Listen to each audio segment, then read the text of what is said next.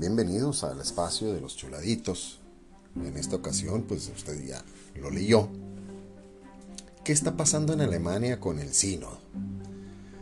Bien, pues para ello eh, tengo que decirle que muchísimas dudas al respecto y, opiniones eh, sin sentido que estuve escuchando, él nos obliga a darle información correcta, a llevarle la verdad a usted y pues tomar todo el detalle de lo que sucede en un aspecto como lo hacemos aquí en los chuladitos, de, de lo más particular a lo más general y después nos vamos al pasado y luego vemos qué es lo que nos espera.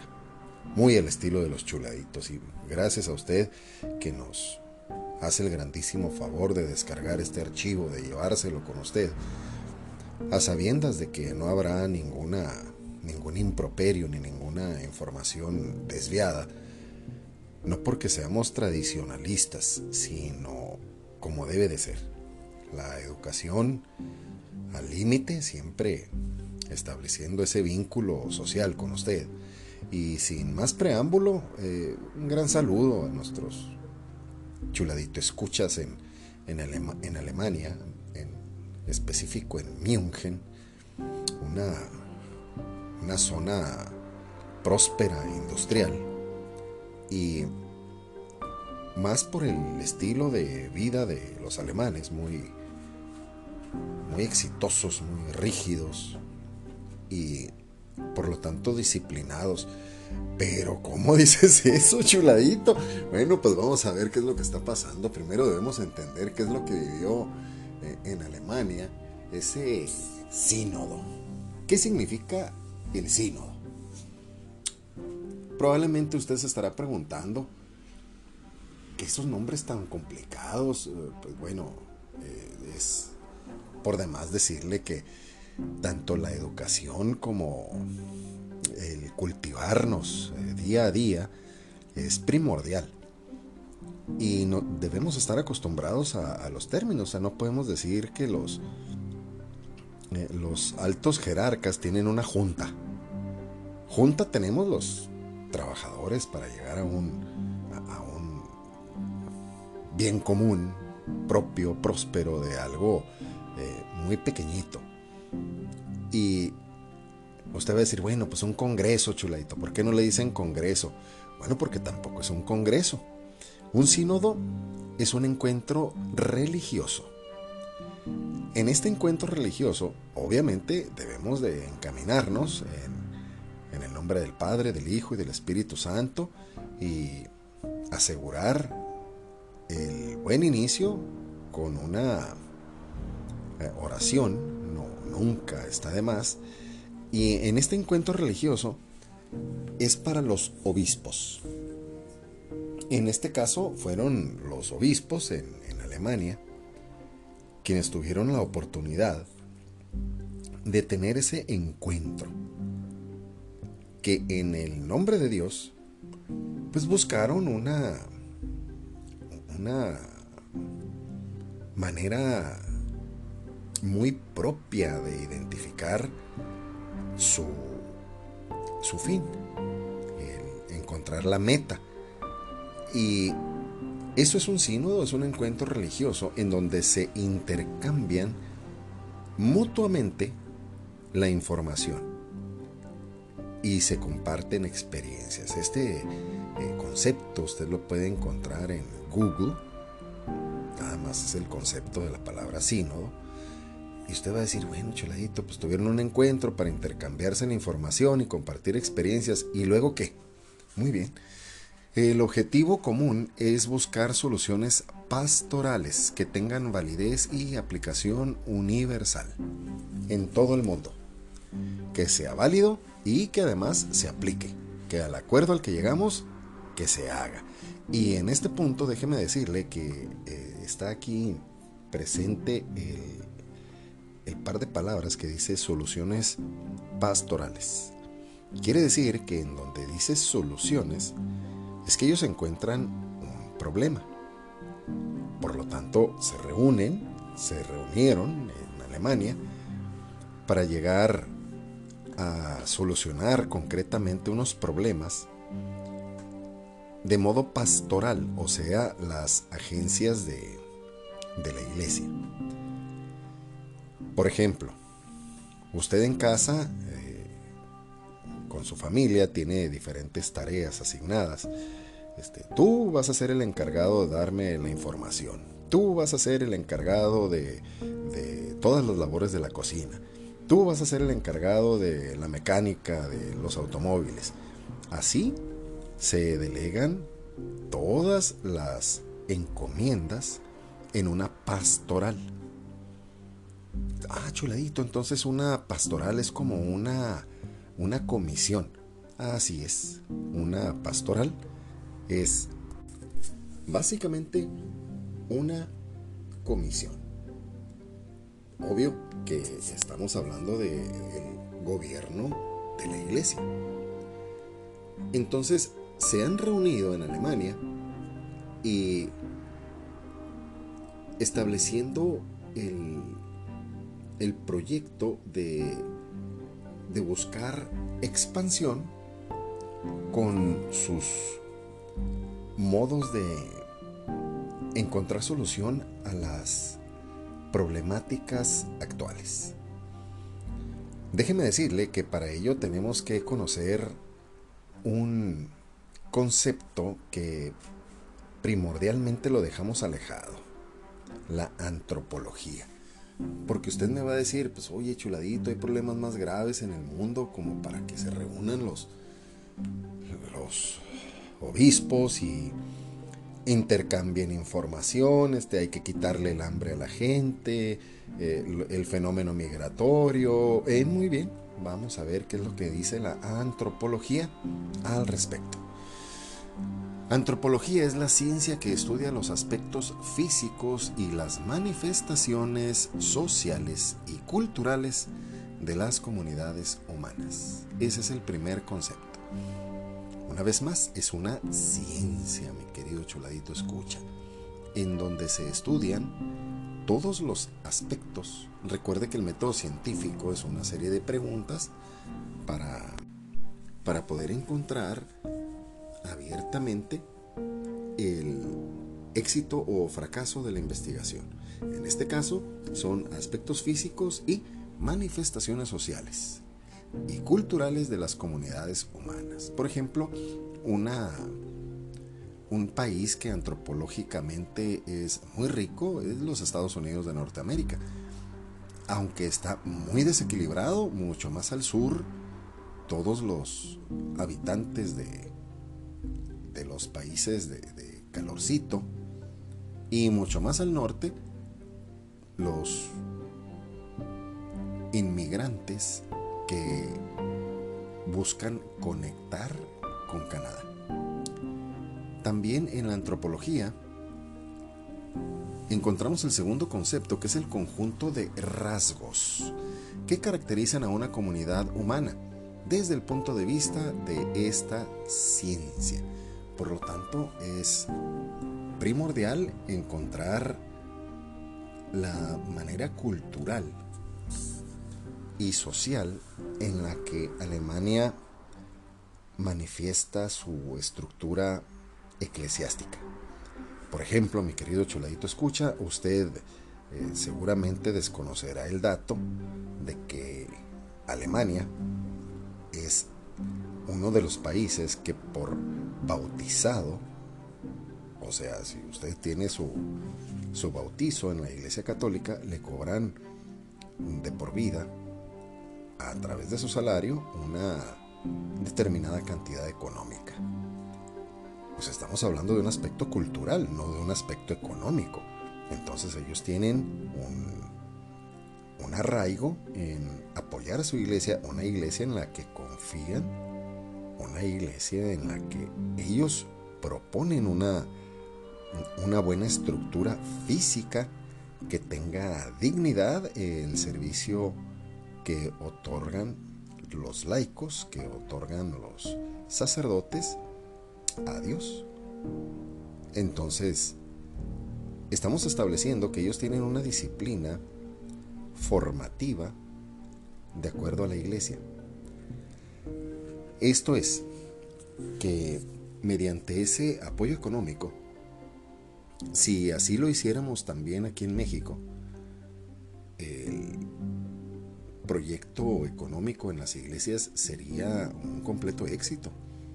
Por ejemplo, aquí en México hay algunas diócesis que eh, tienen a bien manejar algunos negocios, como gasolineras o como farmacias. No le voy a decir cuáles, pero eh, no es una información que esté así abiertamente manejada.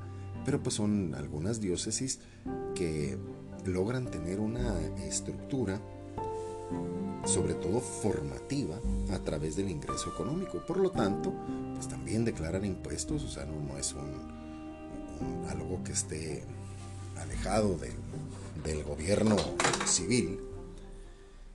Y, pero esas son algunas diócesis, algunas diócesis visionarias que han tenido esa manera de desarrollar un aspecto culturalmente económico, no como un aspecto culturalmente formativo social, que es el que tienen en Alemania.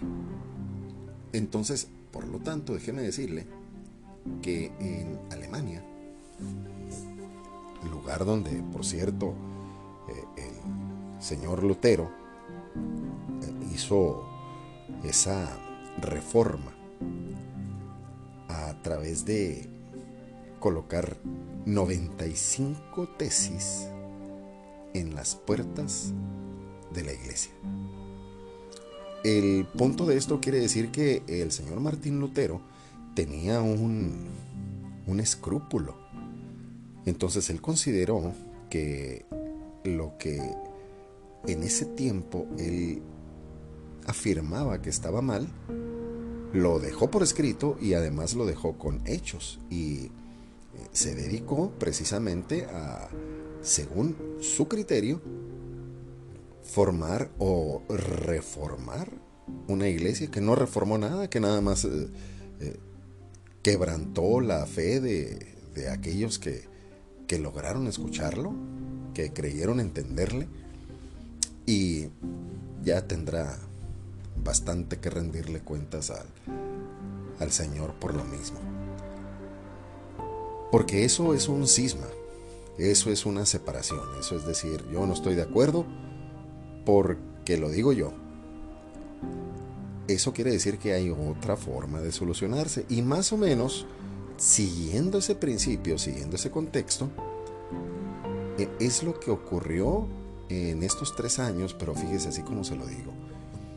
Este sínodo que duró tres años en Alemania, o un poquito más, este, no, no, nos vamos a poner escrupulosos con las fechas, ¿no? Eh, el asunto primitivo aquí de esto es de que para llegar a esa reunión ya venían ellos tiempo atrás discutiendo y encontrando un, una diferenciación básica. Y esa diferencia nosotros la vemos al día de hoy con lo que estamos viviendo por completo ya en, América. Sobre todo la situación de, de que la ideología de género,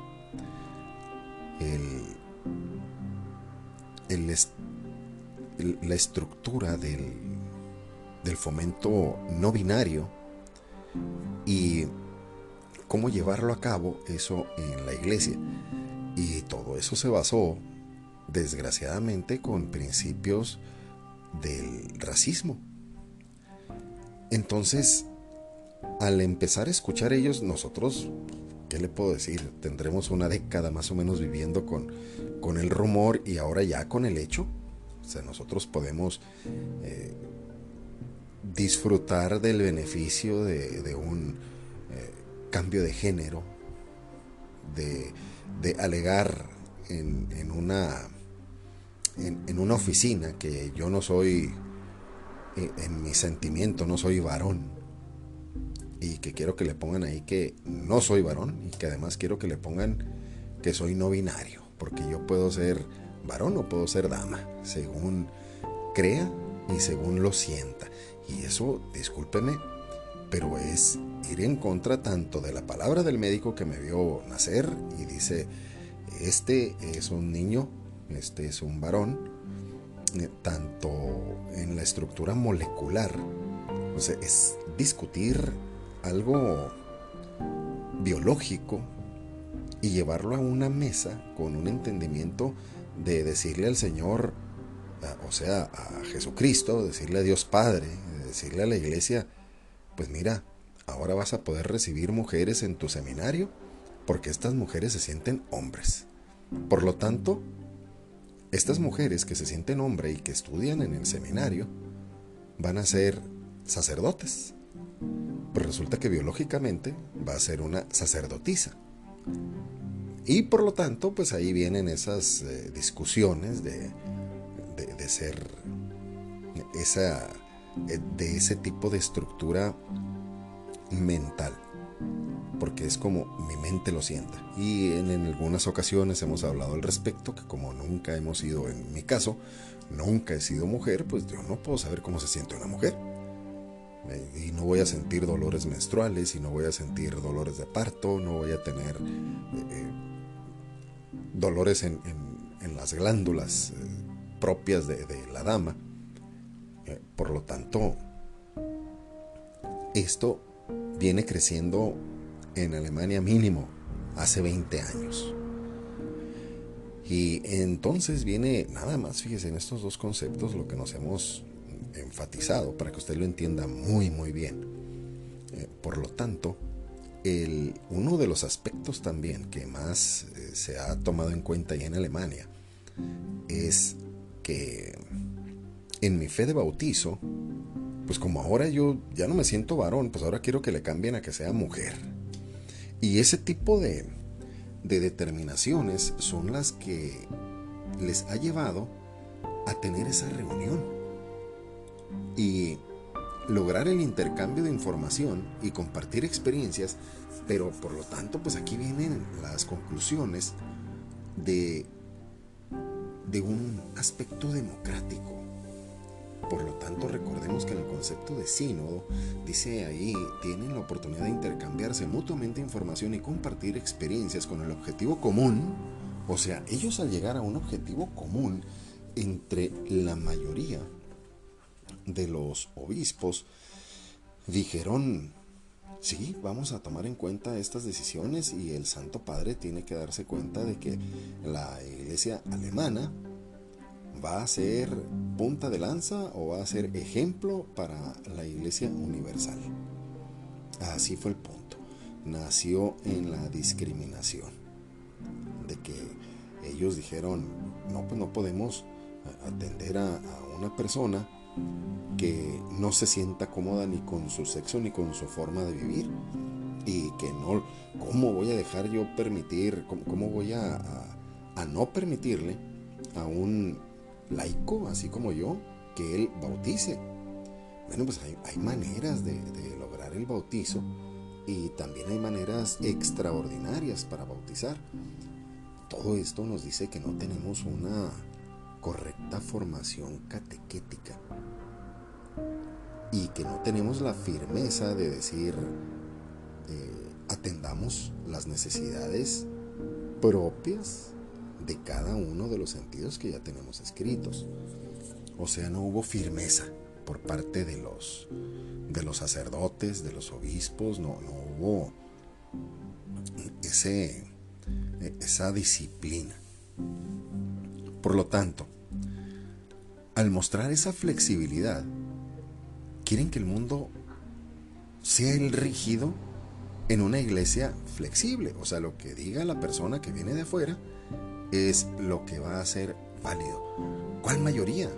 O sea, si eh, por los obispos estamos hablando, déjeme decirle ahora y regresemos a aquel punto principal de que los bautizados, así como usted o como yo, bueno, usted a lo mejor quiere y por eso está aquí en, esta etapa y déjeme platicarle que, que, esto ni es un grave problema ni es un mayor problema. Eso es algo que se está viviendo actualmente y yo se lo comunico. Y entre todos los bautizados, como dan una aportación económica que no es pequeña en cuanto a la cantidad de bautizados, eh, eso genera grandes ingresos y grandes erogaciones. Quiere decir que en Alemania, como se obtiene esa disciplina de estar aportando, es una iglesia rica, es una iglesia que eh, no tiene ningún problema en proporcionarle a los misioneros una, un automóvil o de proporcionarles en dónde vivir a, los sacerdotes, a los obispos, de, darles todas las necesidades. Entonces, este tipo de estructura, usted me puede decir, chuladito, eh, ¿quieres decir que entonces sobornaron, que entonces condicionaron a través de la iglesia el, voto de tener laicos y de tener homosexuales y de, de, eh, eh, tener sacerdotisas y, de, darle la bendición a las personas homosexuales.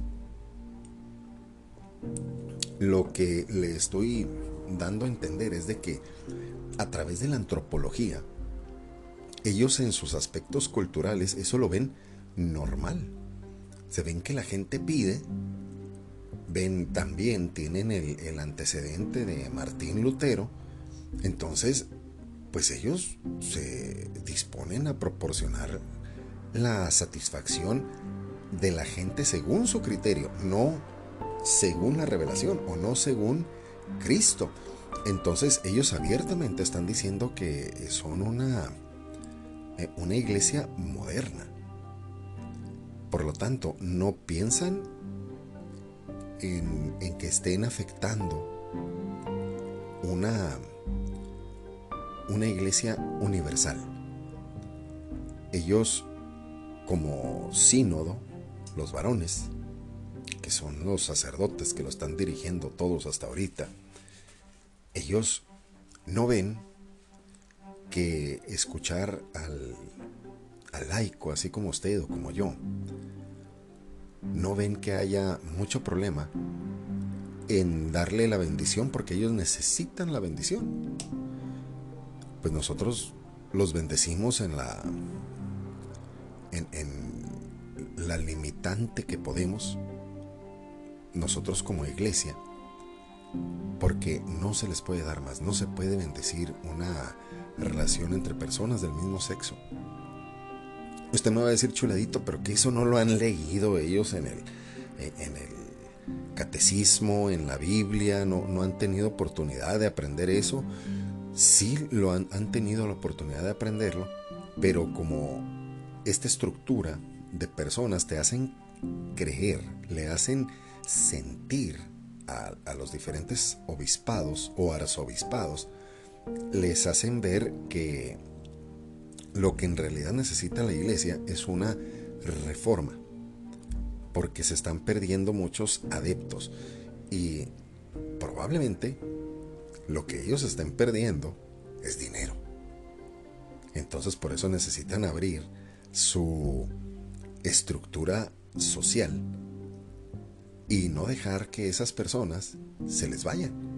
Porque esas personas de cualquier manera se están haciendo cambios con grandes gastos económicos en su cuerpo, en su mente, en hormonales y probablemente lo que vea la estructura económica de, de esa pastoral en la Iglesia Católica en Alemania sea eso, una pérdida económica muy grande. Por lo tanto, están apelando o están haciendo este tipo de exhortación. ¿Y en qué ha quedado esto? Eh, mucha gente cree que nada más el Papa tiene que dar un, un decreto, tiene que dar un escrito que proporcione limitante y disciplina a la gente en Alemania. Y no es así. El Papa tiene todo el poder para hacer eso y para hacer más, para ser muy rígido. Pero ya desde hace tiempo, nuestra Iglesia Católica viene estudiando el grave problema de los sacerdotes que presentaron abusos contra no nada más los niños este, y no nada más sexuales. Este, también hubo mucho otro tipo de, abusos. Y por lo tanto, usted me va a decir, oye chuladito, entonces esta gente que estudió en el seminario, ¿no estudió lo mismo?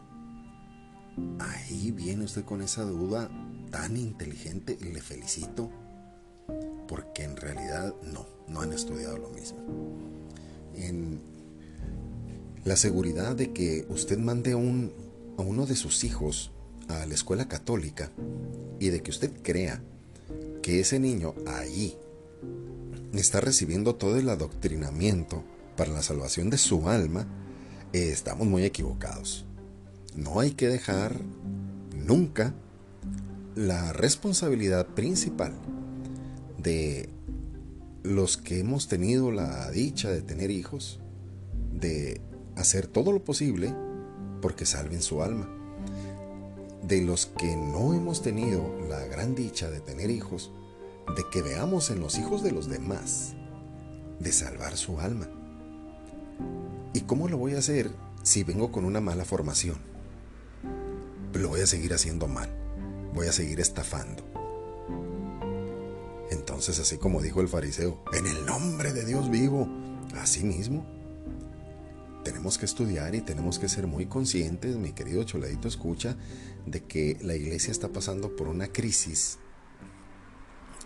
una fuerte ideología que viene mal educada, viene muy debilitada, porque lo vemos en los abusos litúrgicos que que provocan los sacerdotes, ya le estoy hablando de, mi propia comunidad, lo vemos en la manera en que nos hablan los sacerdotes, pero también lo vemos en la manera en que nos comportamos nosotros.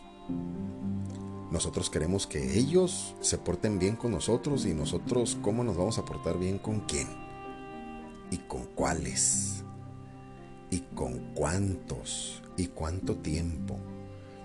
Empezando por lo más sencillo, de asistir a misa los domingos si así lo hiciésemos, tendríamos una diócesis completa en su gente.